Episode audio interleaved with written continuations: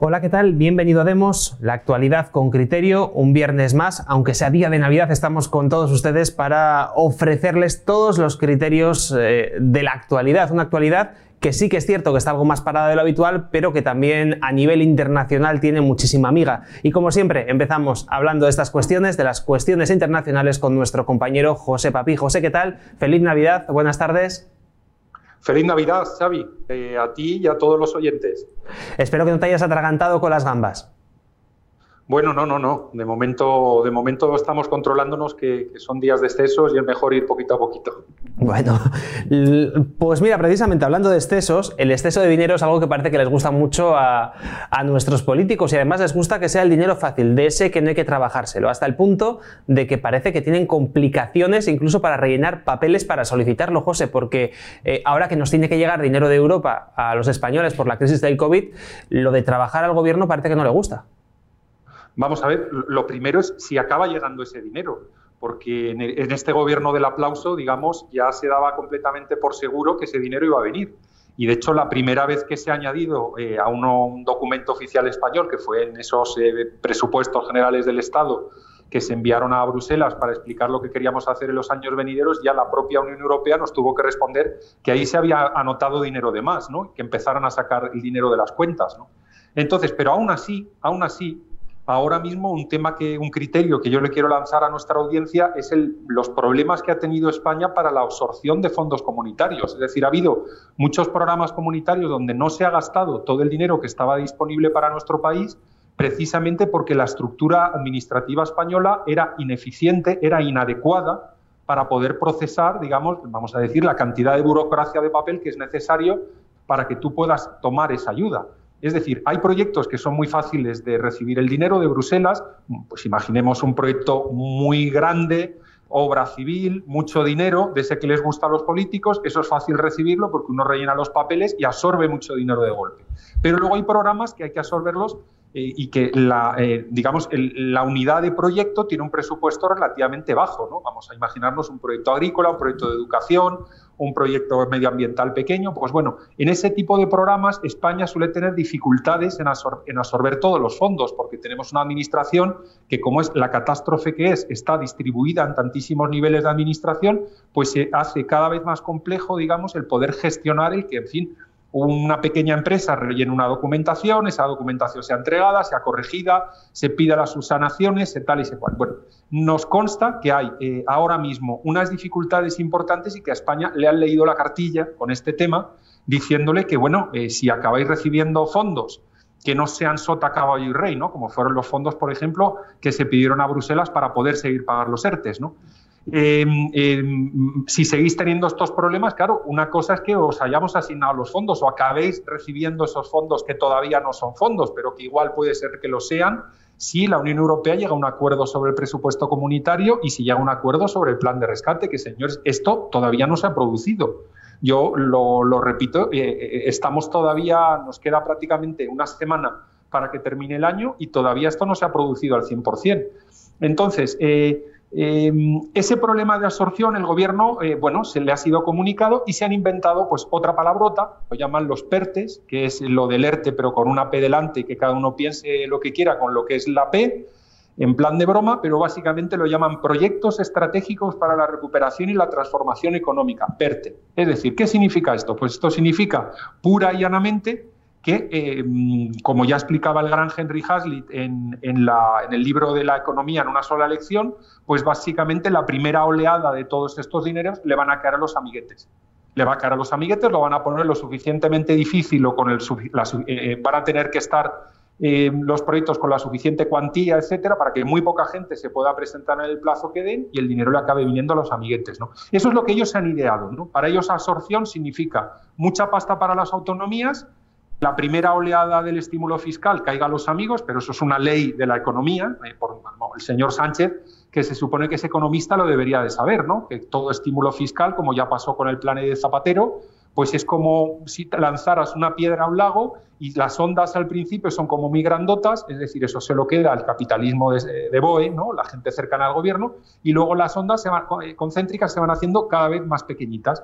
Y a ti al final lo que te llega como ciudadano pues es un curso gratuito para aprender este o para aprender francés o inglés, eh, que bueno, que es verdad que te han rebajado algo el precio y demás, pero que a ti como ciudadano, como pyme o como tal, te llega muy poquito. Y las primeras ondas que salen de la piedra le llegan a quien le llegan siempre, ¿no? Eso es una ley de la economía, que lo niegue, pues bueno, que se lo haga mirar, que estudie, que reflexione, que invierte su dinero y entonces lo descubrirá rápidamente, ¿no? Entonces, eh, en eso está ahora mismo el gobierno, un gobierno que básicamente tiene nada más una carta en lo internacional, es decir, cosas como lo de Marruecos, o, no sé, gestionar un poco las gambas que se comen en los diferentes consulados y embajadas, o llevar el Instituto Cervantes, ir más allá de esto, pues, eh, pues eh, es decir, el gobierno ahora mismo pues no, no, tiene una política internacional que no sea la de pedirle dinero a mamá Merkel. ¿no? De todas maneras, José, perdón, tiene bemoles que tengamos eh, un tropecientos enchufados en todas las administraciones habidas y por haber y que seamos incapaces de rellenar unos papelitos para que nos llegue un dinero determinado. Sí, sí, pero, pero eh, es que este es el caso. Este es el caso y cada vez que los programas europeos son complejos y se piden determinada, documentación, pues es lo que nos acaba pasando. Y es otro de los problemas que va a tener incluso el propio gobierno, porque es que salió un documento que lo presentamos aquí en el programa, un documento de guía de la Comisión Europea para los Estados miembros diciéndole mm, los capítulos, las secciones, los, los contenidos que tenían que rellenar para pedir esos dineros del eventual plan de rescate y es que solo los titulares, solo los encabezados eran 30-40 páginas. Lo cual quiere decir que estamos hablando de una documentación pues, muy amplia, muy compleja, donde hay que poner números, hay que aportar certificados, mapas, explicaciones. Y claro, este gobierno que lo que le gusta es sencillamente pues, poner cuatro o cinco mensajes eh, perfectos para Twitter, cuatro o cinco eh, cantos de sirena y a partir de ahí repartiéndole el dinero a todos sus amigos, a las autonomías, a las ONGs del Nuevo Mundo, de ese nuevo mundo de la Agenda 2030, pues claro, esto se ha convertido en un proceso mucho más complejo y además en un momento en el cual España está, no sé cuál es la, la palabra, supervisada, vigilada, monitorizada por periodistas extranjeros, es decir, están todas las miras del mundo encima de nosotros. Y entonces quiere decir que estos papeles se van a exigir y cada dinero que vaya para un sitio raro pues se va a acabar sabiendo. España ha jugado muy mal sus cartas, ha jugado muy mal sus cartas, ha querido eh, meterse la última papelina de, heroína en los dos años venideros o tres años venideros a, digamos, eh, eh, a, costa de contarle a todo el mundo que España es drogadicta. Entonces, digamos que ahora España se ve como un país enfermo, se ve como un país con problemas y como que le están diciendo es la última papelina y luego te lo tienes que dejar. Y entonces en eso estamos ahora. Y además esta papelina está vigilada por médicos, te han puesto tubos, te están midiendo la temperatura, te están haciendo tomas de sangre, etcétera. Ese es el lío en el que está metido España. Y bueno, yo quería hoy traer, digamos, eh, esa idea de, de los problemas que va a tener España para la absorción de fondos europeos, no solo a nivel de Estado, sino luego ya a nivel del pequeño programa que luego hay que, hay que demandar una serie de documentación y en eso no hemos funcionado, pero nada, nada, nada, nada bien en los últimos años. Pues eh, de un lío en España, si te parece, José, nos vamos a otro lío más allá del charco. Como todos eh, los programas, vamos a intentar darle una patada al algoritmo de YouTube y vamos a hablar de la situación en los Estados Unidos, porque lo cierto es que hace unos días estuvimos viendo cómo por las redes sociales circulaba un mensaje donde se decía que Mike Pence, el actual vicepresidente de los Estados Unidos, podría darle la victoria a Trump y que si lo llegara a hacer se podría montar un lío importante en la elección del nuevo presidente que, todavía parece que no acaba de producirse. Vamos a ver, es que, es que Mike Pence, el vicepresidente, él preside, él modera la sesión eh, conjunta Congreso-Senado, en la cual se comunicará al Congreso y al Senado al mismo tiempo qué es lo que ha dicho, qué es lo que ha votado el colegio electoral. Aquí ya hemos contado cómo en los siete estados decisivos, esos siete estados bisagra, eh, los republicanos han enviado eh, otro tipo de, documentación o de certificado al colegio electoral diciendo que ha ganado Trump y que no ha ganado Biden. Entonces, lo que haga eh, el señor Pence en, ese momento, pues es muy importante. se podrán levantar también senadores, se podrán levantar congresistas, es decir, allí va a haber un momento muy tenso, muy tenso, ese 6 de enero, y a partir de ahí vamos a ver qué es lo, qué es lo, que ocurre. ¿no? Antes del día 20 tiene que haber un presidente de los Estados Unidos. Ah, ah, hay mucho más detalle, no, no quiero aburrir a la audiencia, pero es que luego a lo mejor Mike Pence podría determinar, por ejemplo, pues estos votos de todos estos estados, como parece haber controversia, los quitamos. y entonces eh, eh, se pasa a votar de otra manera, no por electores, sino se puede llegar incluso a votar por Estado. Simplemente un Estado es un voto. En ese caso volvería a ganar Trump, que como sabemos ocupa la mayor parte del territorio de los Estados Unidos, la gente que ha votado a Trump. Entonces, la, la, sombra del fraude sigue campando por todos sitios, es decir, el propio Biden convocó hace poco una quedada, una quedada online en Zoom, no recuerdo qué programa de estos, y no le aparecieron ni mil personas. Un tío que acaba de recibir 80 millones de votos, que se ha quitado de en medio al demonio, según la, prensa generalista, etcétera, pues debería reunir a un poquito más de gente, ¿no? Que para escuchar, oye, pues esto es lo que quiero hacer, en esto me voy a gastar el dinero, si es que acabo siendo presidente y tal, ¿no? Entonces, esto no, apunta, digamos, en la buena dirección, incluso ese, eh, meeting que organizó al aire libre donde había más coches que personas, pero vamos, que no llegaban a 200 personas. Esto es algo ridículo, ridículo. Y hay ya demasiadas evidencias que ya hemos comentado aquí, hemos dado ese criterio de, cómo todos los, digamos, las reglas o el, cuento de la vieja estadístico que tanto le gusta a los norteamericanos y que había 10, 15 criterios que se habían mantenido sólidos los últimos 60, 70, 100 años, de repente Biden los ha roto todos. Así ha sido algo muy misterioso, pero los ha roto todos. ¿no? Y luego vemos que nadie quiere verlo, ni nadie va a verlo, ni nadie le escucha, ni demás. ¿no? Entonces, hay algo muy raro que está pasando. Eh, ahora mismo yo creo que la clave es qué, va a hacer el Partido Republicano. El Partido Republicano está dividido en dos partes, en los que están con el presidente, los flojos, por decirlo así, y eh, ese, ese, digamos, republicano de toda la vida, de la capital, ese político profesional, pues quiere pasar página y quiere dejarlo estar porque mm, están viendo que la República puede saltar por los aires y ahora mismo no funciona bien los contrapesos, no funciona bien el sistema judicial. Eh, es decir, estamos en una situación, yo diría, es una batalla épica, eh, por supuesto no reflejada en la prensa ni europea ni española, donde lo que se está reflejando es un chalado que no se quiere ir de la Casa Blanca y poco más y eh, hay una batalla épica, como se está viendo en las diferentes encuestas que se, que se recogen del sentir, digamos, de la nación norteamericana, donde el 70% de los republicanos dicen que ha habido tongo, incluso el 30% de los que han votado los demócratas dicen que ha habido tongo y que esto es muy raro, todo lo que ha pasado. Es decir, es una situación, es una batalla épica, una batalla que está poniendo en cuestión todo lo que es lo, y, lo, y lo que se ha podido llegar a admirar en ese, en ese sistema eh, eh, de la República Norteamericana y bueno, eh, vamos a ver qué es lo que pasa. Es una situación muy, muy interesante, muy interesante desde el punto de vista del análisis político. Nosotros dijimos aquí en Demos que todo apuntaba que iba a ganar Trump y yo sigo pensando, y lo digo públicamente, que ha ganado Trump. Lo que ocurre es que haya pasado de todo, ¿no? Eh, y también, bueno, por apuntarnos un tanto y, hacernos un regalo de Navidad, ¿no? El Brexit, ¿no?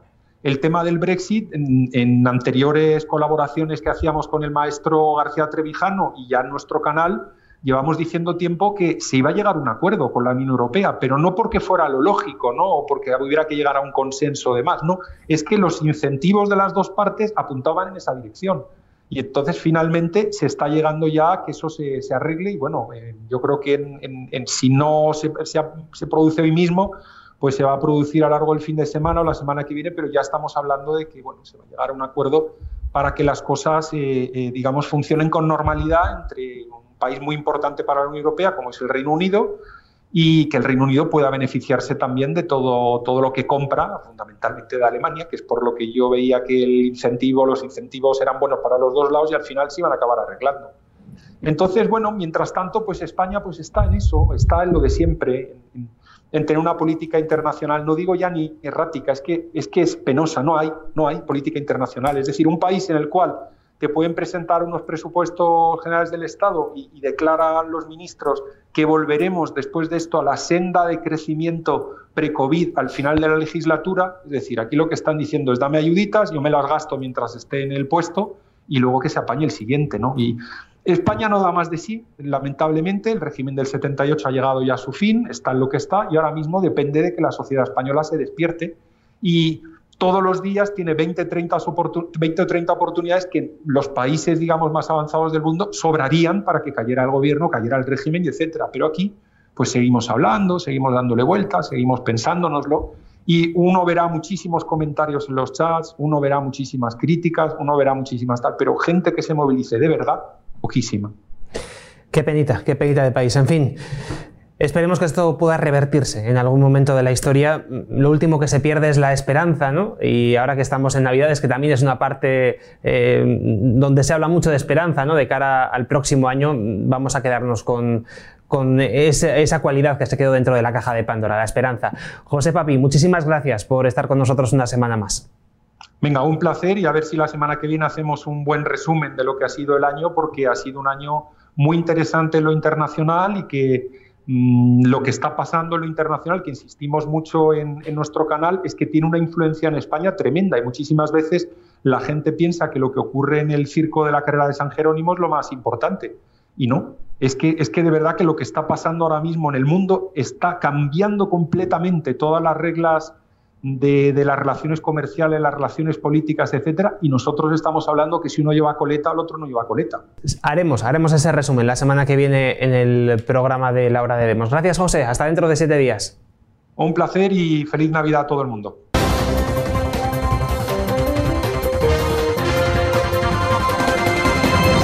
Abrimos página económica. Saludamos ya a nuestro economista de cabecera, el señor Roberto Centeno. Roberto, ¿qué tal? Muy buenas tardes.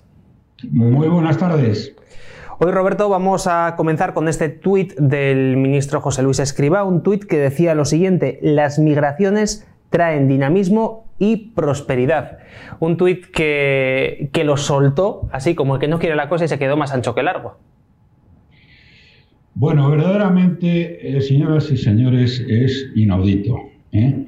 Porque con 7 millones de parados, y luego explicaré de dónde salen los 7 millones de parados, que no son los 3,8 que dice el INE, eh, sino 7,13, eh, que este mamarracho de José Luis Escribá, indigno ministro de la Seguridad Social, tiene la increíble desfachate de afirmar lo que has dicho, que las migraciones eh, traen desarrollo y prosperidad a los pueblos. Vamos a ver, pedazo de analfabeto. ¿Es que tú no te has leído la historia más elemental que enseñan, no ya en, primaria, sino yo creo que hasta en infantil, ¿eh? de cómo los bárbaros destruyen el imperio romano y a ellos le siguen mil años de oscuridad? Mil años de oscuridad. ¿eh? Ese es el desarrollo y la prosperidad ¿eh? que trajeron las eh, invasiones bárbaras al Imperio Romano. Pero es que en otro, en, Asia, eh, Genghis Khan destruye el Imperio chino y su milenaria y fabulosa cultura eh, y le siguen 500 años de oscuridad o, que tardan en recuperarse esta cultura. Este tío, señoras y señores, escriba, tú no estarías ni de botones en un ministerio cualquiera del mundo civilizado. ¿eh? Eh, verdaderamente, verdaderamente es que es eh, tremendo.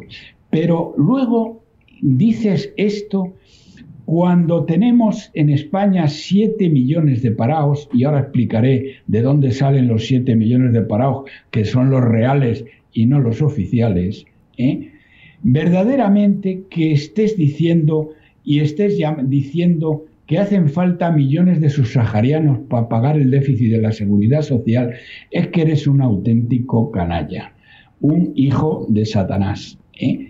Porque los inmigrantes ilegales que hay en España nos cuestan 10.000 millones de euros al año en las subvenciones que tenemos y que no producen además esta gente, no producen Mira, Roberto, precisamente al hilo de lo que estás comentando, al hilo de estas subvenciones que están cobrando los extranjeros que están llegando a España, por una cuestión personal tuve que ir hace unos días a la Ambide, que es el Servicio Autonómico de Desempleo, una especie de SEPE a lo autonómico en el, País Vasco, y eh, me encontré con la sorpresa de que la gran mayoría de las personas que estaban allí haciendo cola para entrar en las oficinas eran extranjeras. Yo puedo entender que hay algún extranjero que, bueno, que lleve trabajando un tiempo en España y que tenga derecho a algún tipo de subsidio. Es normal y puede pasar, pero lo que no es normal es que pues, yo creo que era el 80% de las personas que estaban allí eran, eran extranjeras. Y además, para más INRI, luego me fijé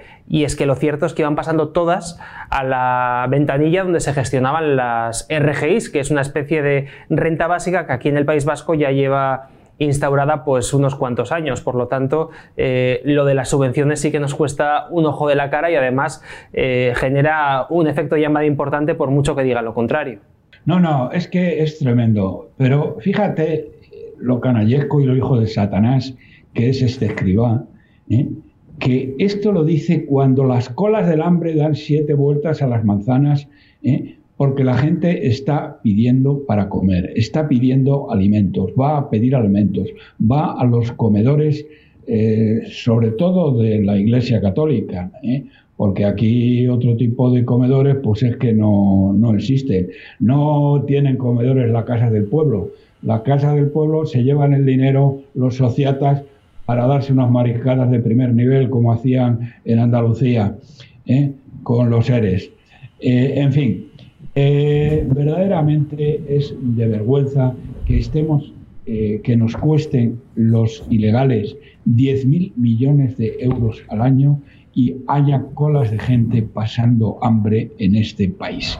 Y les voy a mm, explicar, para que lo tengan ustedes claro, porque es que las cifras que se están dando del desempleo son eh, totalmente falsas, o si lo prefieren ustedes, son absolutamente parciales. ¿eh? Concretamente, las cifras que da el INE, las que dio en el último mm, encuesta de población activa, hablan de 3,8 millones de parados. 3,8 millones de parados. Pero claro, es que estos tíos no suman ¿eh? Eh, y un 17% de paro, de tasa de paro.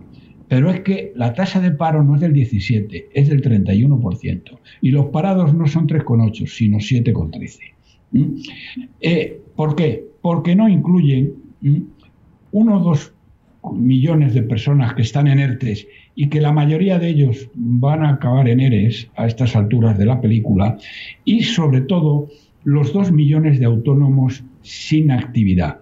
Millones de autónomos que se han acogido a la prestación de cese de actividad y que el INE no contabiliza como parados, aunque lo están. Esto es lo que los economistas o los expertos en estos temas llaman desempleo efectivo y que contabiliza la suma total de activos que no están trabajando, que como digo, en España estamos hablando de 7,13. Hay una cifra que también es muy, muy, muy curiosa, muy relevante, es que en España hay solo 15,8 millones de ocupados ¿eh? y 16,5 millones de inactivos. ¿eh? como son estudiantes, amas de casa y jubilados y parados. Y bueno, y luego los parados también, eh, que, no, que no son activos. Bien, de estos 15,8 millones de ocupados, es decir, estamos viendo ahora la otra cara de la moneda, asómbrense ustedes, 3,3 millones son empleados públicos, de los cuales 2 millones, según decía mi exalumno Montoro, son enchufados públicos. Es decir, han entrado a dedo o con oposiciones a medida. Solamente 1,3 millones de, personas han entrado en España al empleo público en la forma que se entra en el mundo civilizado, no porque son de un partido político u otro. ¿eh? De hecho, mm, este miserable, este indigente mental de, Sánchez, el psicópata de la Moncloa, eh, ha, enchufado ya en lo que va de año más de 100.000 personas. Él solito eh, tiene más asesores que el presidente de los Estados Unidos, la, vamos, la señora Angela Merkel o el señor Macron juntos, eh, lo cual da una idea de lo que, de lo que significa el enchufismo en el Partido Socialista y Podemos. verdaderamente alucinante. Verdaderamente alucinante. Bien, lo, de todas maneras, fíjense, porque claro, mm, la gente eh, se pregunta, o en determinados medios en determinados programas, la gente se pregunta, pero bueno, ¿cómo es posible que la gente tolere esto? Porque claro, 7 millones 130 mil parados ¿eh? de desempleo efectivo, como he dicho antes, ¿eh? contando todos los que están parados porque, eh, bueno, porque no, aunque no les contabilice el INE, por razones más que discutibles.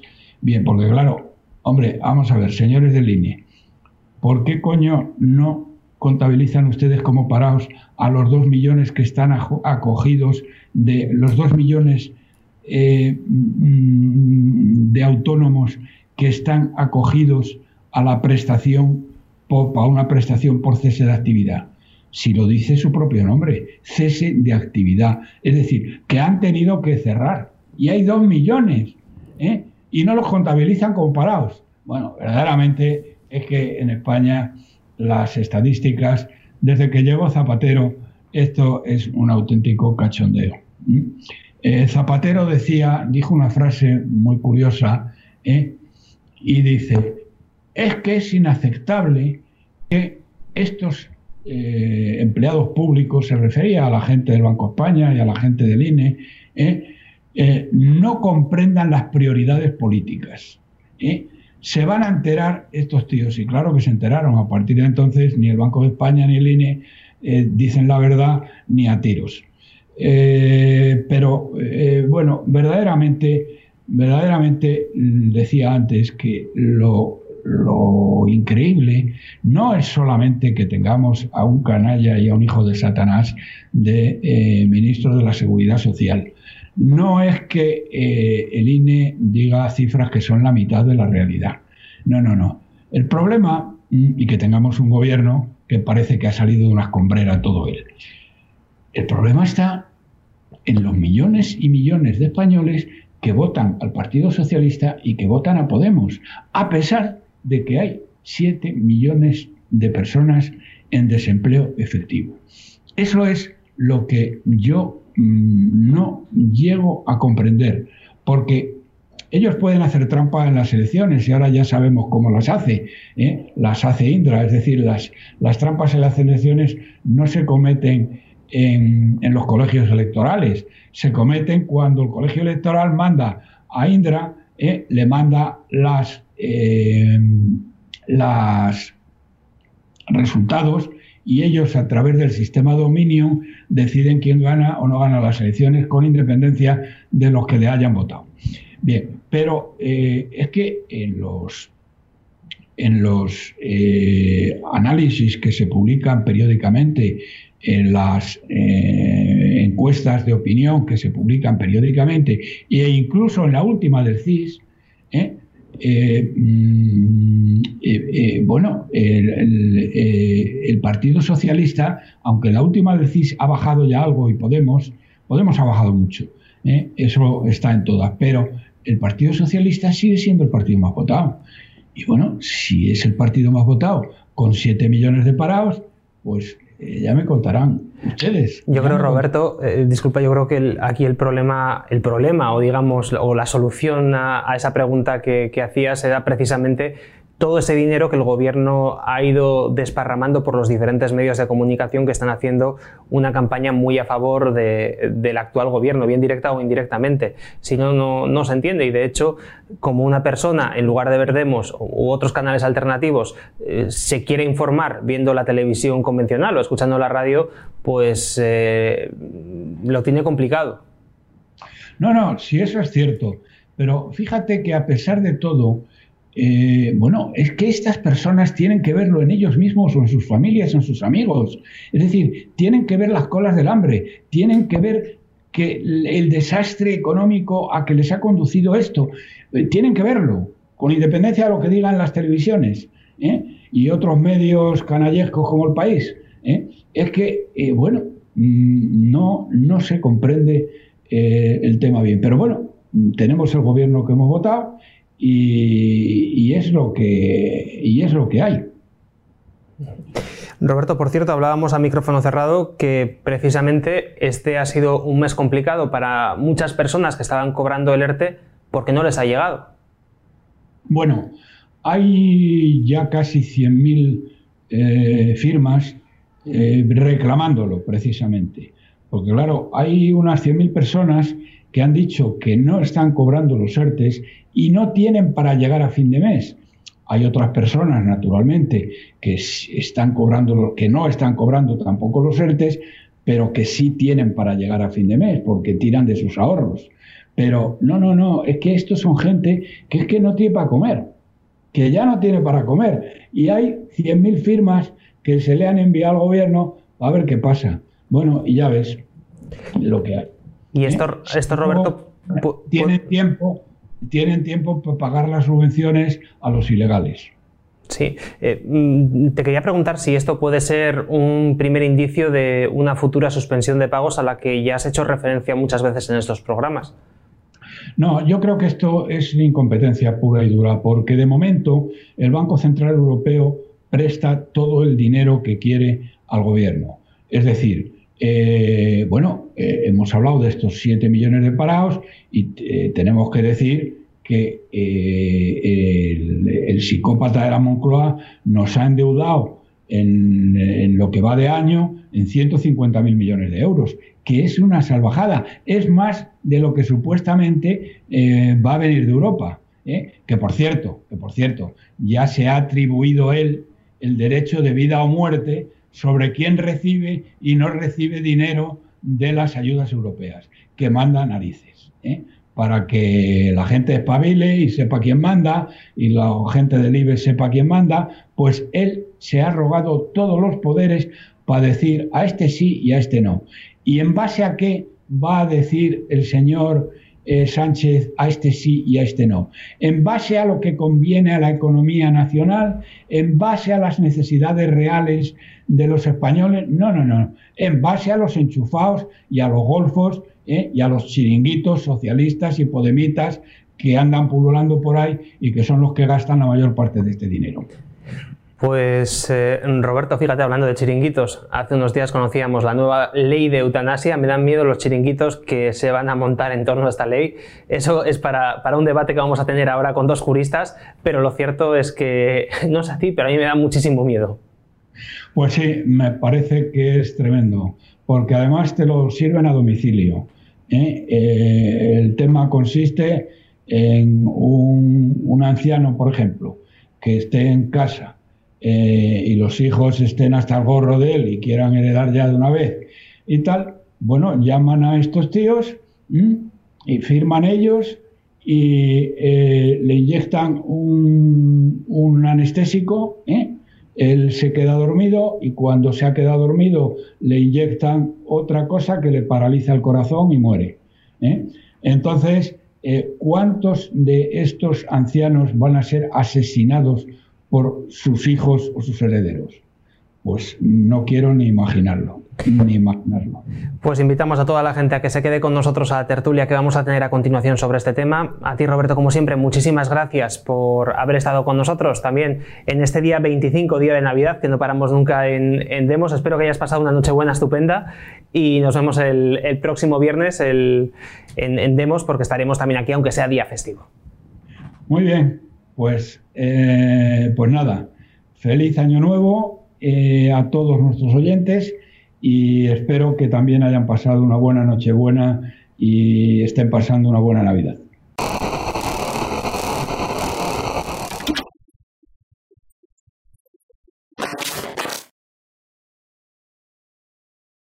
Tal y como avanzábamos, hoy queríamos tratar la ley de eutanasia que se aprobó hace unos días en el Congreso y para hablar de esta polémica ley tenemos con nosotros a José Luis Escobar, nuestro jurista de cabecera. José Luis, ¿qué tal? Muy buenas tardes. Hola, muy buenas tardes. Varios puntos eh, bastante conflictivos son los que encontramos en esta ley, independientemente eh, de otras cuestiones morales de si eso no pertinente a la eutanasia. Ahí no vamos a entrar. Pero desde un punto de vista jurídico, José Luis, lo que sí que vemos en esta ley es que hay agujeros que pueden llevar a una mala praxis que pueda tener como consecuencia, evidentemente, la muerte. Por ejemplo, punto número uno, eh, el médico puede llegar a suplir la voluntad del paciente si éste no está en, sus, eh, en, sus, cabales, si tiene, digamos, algún tipo de demencia. Eh, ¿Qué dice exactamente la ley?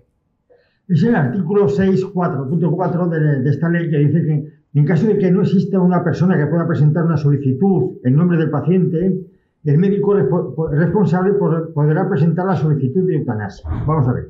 Eh, ¿Qué significa esto? hay, tres casos ¿no? Eh, en referencia a cómo, al estado psíquico del paciente.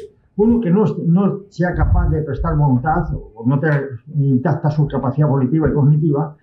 En ese caso eh, puede ocurrir dos cosas. Uno, que ese paciente haya dejado un testamento vital unas voluntades anticipadas, diciendo, pues en, supuesto de que entre en una enfermedad en fase incurable y no esté en condiciones de prestar voluntad, pues quiero que se haga esto, esto o aquello, ¿no? Eso, bueno, pues imaginemos que no ha, no ha hecho eso. Entonces es el médico el que toma la decisión de aplicarle la eutanasia. Es el, médico responsable, el que está a cargo de ese, de ese paciente. Pero fíjate, ¿quién es el que tiene que autorizar la eutanasia, si la presenta una tercera persona, pues es el médico, responsable. Es decir, que el médico responsable es la, autoridad inapelable para aplicar la eutanasia a una persona que no esté en condiciones de decidir y que no haya prestado un, no haya prestado un testamento, unas últimas voluntades, eh, un testamento vital antes de caer en, un estado de psíquicamente de incapacidad volitiva y cognitiva. Es decir, que una persona con Alzheimer, por ejemplo, podría recibir la eutanasia si un médico considera que tiene que aplicarla. Exacto, sería eh, Alzheimer es ya es una enfermedad incurable. Si el, médico considera que, está padeciendo un dolor o un sufrimiento eh, intolerable para el propio paciente, puede determinar que, eh, se le aplique la eutanasia. Vamos, se lo aplica al mismo. Y podría haber, digamos, por ejemplo, eh, si yo dejo grabado en un testamento, no quiero que jamás me hagan la eutanasia, estoy en mis cabales y aunque tenga Alzheimer ni se os ocurra. ¿Eso de alguna manera podría salvar al paciente o ni por esas? Bueno, tienes que dejar a alguien encargado de, presentar esa solicitud tuya al médico responsable tuyo. Es decir, el médico responsable, si nadie le presenta, si un, un adulto no le presenta tus últimas voluntades o tu testamento vital, él toma la decisión de, de, despenarte. Pues qué divertido, ¿no? pues, pues hay, hay, dos, cosas aquí un poco extrañas. Una es esta, que al médico, porque podrían decir un comité o algo, no, no, el médico responsable, si el médico eh, necesitan una solicitud de una persona que esté en, eh, bueno, una persona mayor de edad que esté en condiciones de, de emitirla, y, de, representar al paciente. Es decir, el paciente me ha dicho esto. Si, nadie, si no hay nadie, el médico, el, Estado elige al médico de autoridad con competencia para, eh, para terminar con la vida. Ten en cuenta que hasta ahora el Estado lo único que, eh, el único que intervenía era en no hacer, es decir, en caso de que haya un encarnecimiento, encarnecimiento terapéutico, es decir, que se esté sometiendo a un enfermo pues, a un tratamiento para mantenerle en vida, que ya eh, bueno, pues con, lo que ocurría con Franco, todo lleno de carros, etcétera, pues bueno, el, Estado eh, se permitía desconectarte y causar la muerte. Aquí ha dado un paso más y ya no es por omisión, sino por acción. Es decir, el Estado eh, toma la, determinación de terminar con tu vida, bajo unas condiciones. Claro, si tú estás de acuerdo, pues, pues me parece bien. Pero si tú no has dicho nada, ni has dejado dicho nada a nadie, que el Estado eh, nombre a una persona como tu verdugo, es decir, la, persona autorizada a terminar con tu vida, sin, porque considere eh, que, bueno, que, que, no, no, estás en condiciones, no te puedes valer por ti mismo, que tienes las, las cualidades intelectivas y volitivas mermadas, y que eh, considere el médico que está sometido a un sufrimiento intolerable. Entonces, en ese caso, pues, bueno, pues te puede, te puede terminar con tu vida. Luego hay una cosa aquí eh, en la ley también que es muy ambigua, que es el caso, la diferencia entre dolor y sufrimiento. Vamos a ver. Vamos a imaginarnos a un, Down, a un síndrome de Down, ¿no? que eh, no, tiene capacidad positiva y cognitiva, pues si está en un grado, un grado alto.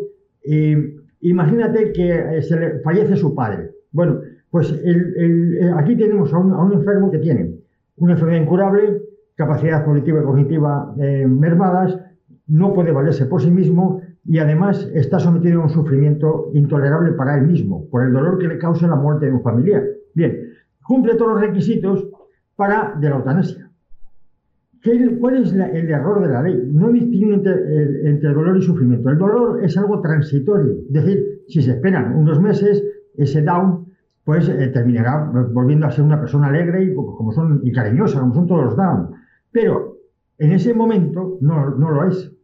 En ese momento se puede decidir que está, está sometido a un dolor vamos, inaguantable para él mismo y se le puede despenar, se le puede mandar a otro barrio. Pues fantástico. Fantástico, una ley que como siempre te la venderán y de hecho la están vendiendo como una cuestión humanitaria, pero lo que vemos que detrás eh, parece o se intuye que hay quizás más eh, un objetivo económico, ¿no? El, objetivo de intentar ahorrarse un dinerito pues, en los llamados cuidados paliativos, que, he visto tal y como está eh, redactado el documento, pues todo apunta a ello. Bueno, hay, em, aquí dos cosas, fíjate. en referencia al, paso que ha dado el Estado. Fíjate que ¿cómo, cómo puede el Estado, el Estado elegirse en dueño de la vida de alguien, o sea, el, de elegirse en, dueño de su vida, es decir, le puede matar o le puede dejar vivir. ¿En qué, en qué, en qué derecho se, a qué derecho se acoge? Pues nada menos que al derecho de la intimidad, a la intimidad del paciente. Fíjate, aquí considera el Estado que el derecho a la dignidad y a la intimidad del paciente está por encima de su derecho a la vida. Vuelvo a repetir. El derecho a la intimidad y a la dignidad del paciente considera esta ley que están por encima del derecho a la vida.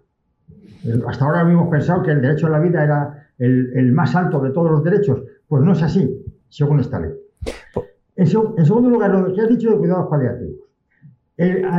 a, una, persona que esté pues, en, condiciones volitivas e intelectuales normales, es decir, que sea capaz de decidir, eh, antes de aplicar la eutanasia, cuando lo pide, lo tiene que pedir dos veces, antes de aplicarle se le informan de los, eh, cuidados paliativos a los que tiene derecho. Pero ojo, a los que tiene derecho. Es decir, a todos aquellos que tengan derecho por, su cartera de seguridad social o por su, seguro privado. Eh, pero aquí hay una otra laguna. Es que existen cuidados paliativos carísimos, carísimos, que se te aplican en, en tu propio domicilio, pero que el Estado no te los sufraga. Es decir, si no tienes medios para pagarte esos cuidados paliativos carísimos que el Estado no te sufraga, eh, pues eh, naturalmente pues, eh, si, tienes que estar sometido a un sufrimiento físico, a un dolor físico inaguantable, pues vas a preferir que te, que te. Pues dejamos este tema de momento, José Luis. Seguramente será un tema al que recurriremos una y otra vez porque entiendo que va a traer cola. Eh, vamos a pasar al segundo tema que nos proponías, que tiene que ver con el dinero, para variar, que algunos quieren llevarse de una manera algo más sencilla. Estamos viendo en imágenes un artículo del diario digital Voz Populi que dice lo siguiente, el gobierno relajará los controles en contratación pública y subvenciones. Las empresas adjudicatarias de contratos inferiores a 200.000 euros no tendrán que acreditar su solvencia económica ni financiera. José Luis, eh, este cambio de norma, ¿qué va a suponer? Bueno, quiero hacer un inciso previo. Vamos a ver, aquí analizamos ya hace tiempo eh, el cambio que había sufrido la ley de contratación de contratos con el sector público, la ley 9-2017. Estuvimos analizando que la primera ley que cambió este gobierno era la ley de contratos del sector público, el artículo 118.3. ¿Qué decía este artículo? Este artículo decía que en el, expediente de contratación se justificará que el contratista no ha suscrito más contratos menores con la finalidad de engañar a la administración. Es decir, si, contratas un, si tienes un contrato de 8.000 euros, tienes que, tienes que demostrar, tienes que constar en expediente que no hay 50 contratos de 8.000 euros. ¿eh? Porque si tienes 50 contratos de 8.000 euros, los eh, controles son superiores. Bueno, esto es una disminución del control de corrupción del Estado. Y esto es lo primero que hizo este gobierno. Cuando la primera ley que te marca un gobierno es disminuir, la, disminuir los controles de contratación del Estado, hay que echarse mano al bolsillo. Bueno, pues esta nueva ley lo que hace es disminuir aún más los controles del Estado. lo que van a hacer, el proyecto que tienen es que todo, todo, el dinero que viene de Europa, los 140 mil millones, que van a venir, lo que, lo que pretenden es dar pequeños contratos sin control alguno, de tal manera que, eh, por ejemplo, los contratos de obras menores a 200.000 euros o los contratos de suministros menores de 100.000 eh, euros no tendrán que presentar, no tendrán que demostrar solvencia las empresas que accedan a ellos. Hasta ahora, cuando una empresa quería eh, tener un contrato de administración de 200.000 euros, tenía que demostrar que era solvente, que tenía trabajadores, que tenía una historia que presentaba las cuentas anuales, etc. A partir de ahora ya no. ¿Esto qué significa?